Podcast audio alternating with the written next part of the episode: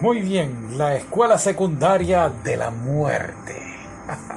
Esto es uno de esos animes que vi, creo que cuando salió originalmente y fue mucho antes de hacer el podcast.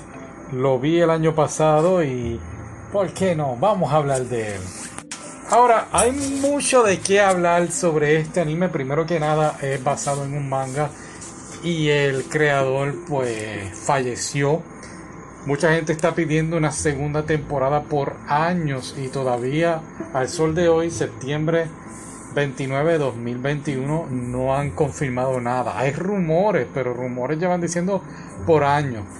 Eh, así que estaban pidiendo una segunda temporada, pero no sé si vaya a pasar. Lo que sí es que este anime, pues lo encontré un poquito, pues podemos decir un poquito hentai, eh, algo bastante, bastante para adultos. No, no es para niños. Creo que es uno de los animes más fuertes que he visto. Tanto de, de, acción, de crudeza, eh, vocabulario, eh, contenido sexual. Mm, hace tiempo, creo que es la primera vez más que cubro algo tan fuerte como este. ¿Pero de qué trata? Pues estos muchachos están en la escuela y y nada, y hay una, un apocalipsis de zombies, empiezan a llegar y empiezan a atacar a la escuela. Y entonces este grupo de jóvenes eh, se unen para sobrevivir y, eso es más bien el anime, cómo ellos van eh, uniéndose y, pasando distintos eh, escenarios durante este tipo de, por decirlo así, de pandemia.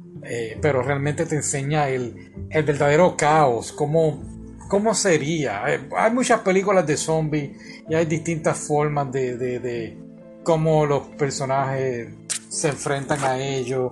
Pero creo que esta es una de las primeras historias que veo que contiene de todo.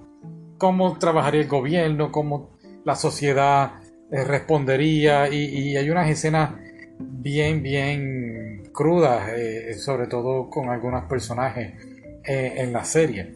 Eh, ¿Qué más? ¿Qué más? Eso sí, llega un momento que la adrenalina la sientes por dentro y, la emoción, ¿no? Porque volvemos, ellos están tratando de escapar y, son adolescentes, no saben, excepto uno, si sabe usar armas. O no, está la muchacha también con la espada, esa estaba bien cool. Eh, hay, distintos personajes, está el, el otaku, Así es como lo ponen. El otaku sabe de todo, así que él es el, en cierta forma el, héroe, pero a la misma vez es como un otaku. Está el muchacho principal, que entiendo yo tiene un triángulo amoroso, o un cuadrado, porque también está otra muchacha. Está la maestra, que es una enfermera, no, es una enfermera, disculpa. Está la que brega con la espada, eh, es buena en Kempo creo que la otra muchacha es su hermana. Esa parte como que no la entendí bien. Eh, y entonces está la niña rica. Eh, la muchacha rica. Y hay una niña con un perro también. Así que hay varios personajes. Y vemos como todos ellos pues tratan de, llevarse. Se llevan bien. Se llevan como una familia. Pero también está pues relaciones personales y problemas. Eh, lidiar con todo este estrés. Y de verdad que sobre todo cuando se dan cuenta de, que están asesinando, pues, aunque sean zombies, están asesinando eh, eh, por quienes eran humanos. Hay comedia, hay escenas cómicas, hay escenas que me recordó a Matrix y momentos psicológicos también, momentos impactantes.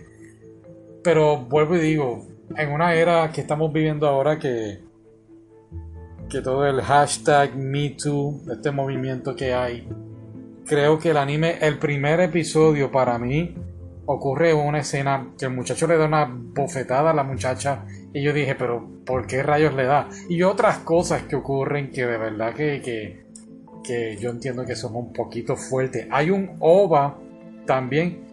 El OVA, honestamente, yo creo que sería un perfecto final para el anime si no fuera que entiendo yo que el OVA, pues, el escritor, pues, aún estaría vivo.